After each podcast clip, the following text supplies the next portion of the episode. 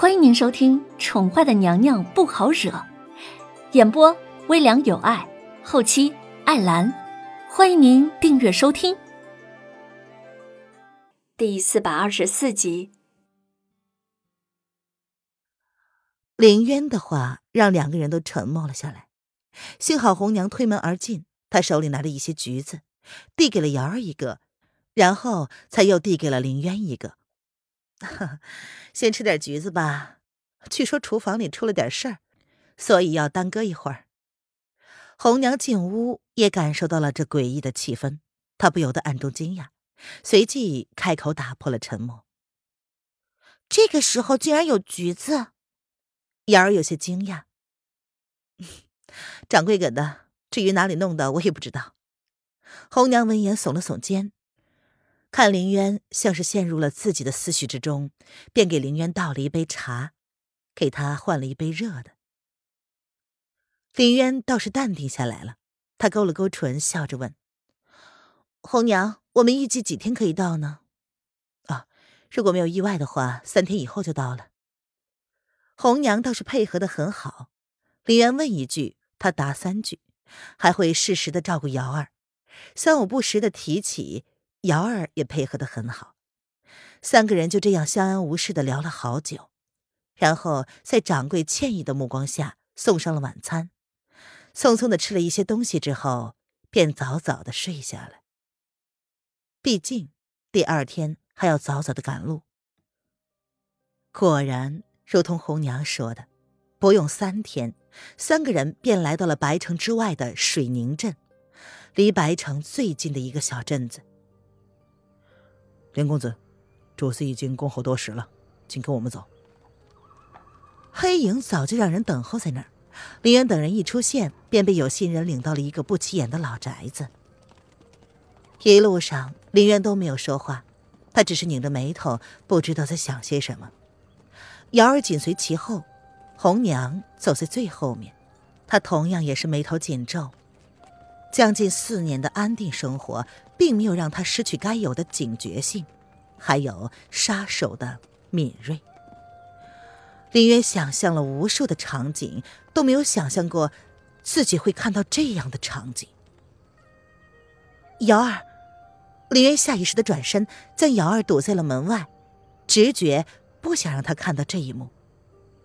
小小姐，瑶儿像是已经有了不好的预感。他的心跳瞬间紊乱，他求救似的看着林渊，希望他不要给他不好的消息。瑶儿，你先冷静一下。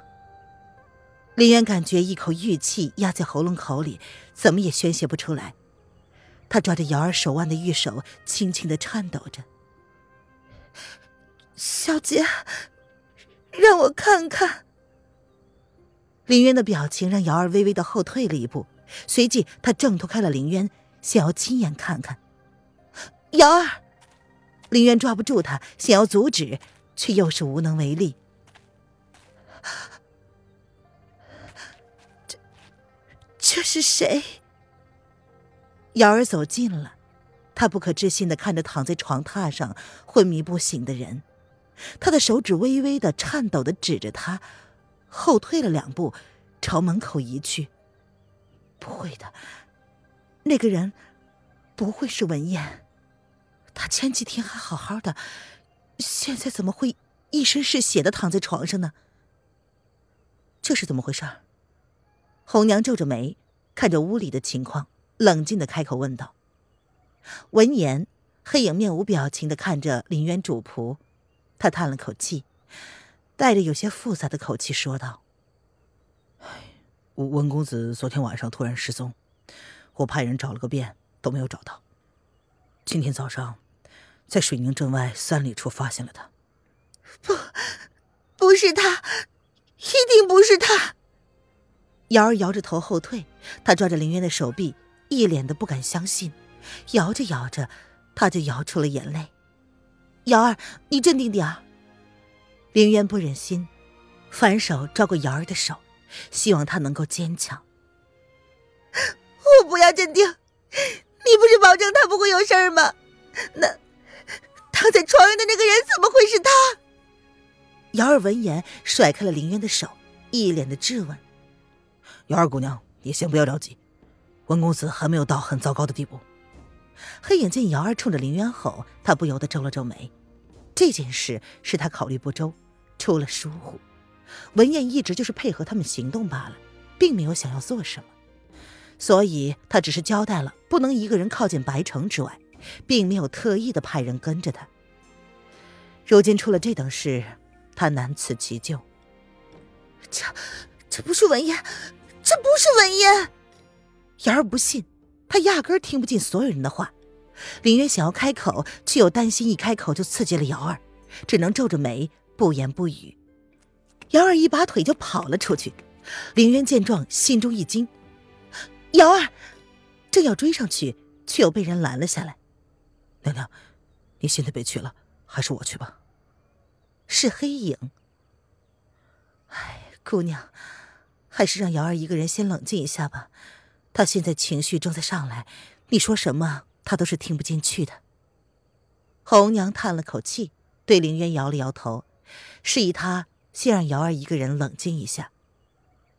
看来，接下来的日子再也无法安宁了呀。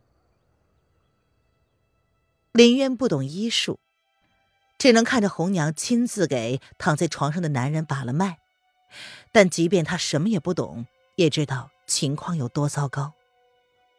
他怎么样了？不太好，他受了内伤，嗯，现在体内气息混乱，而且脉象微弱，不知道，不知道能不能撑下来。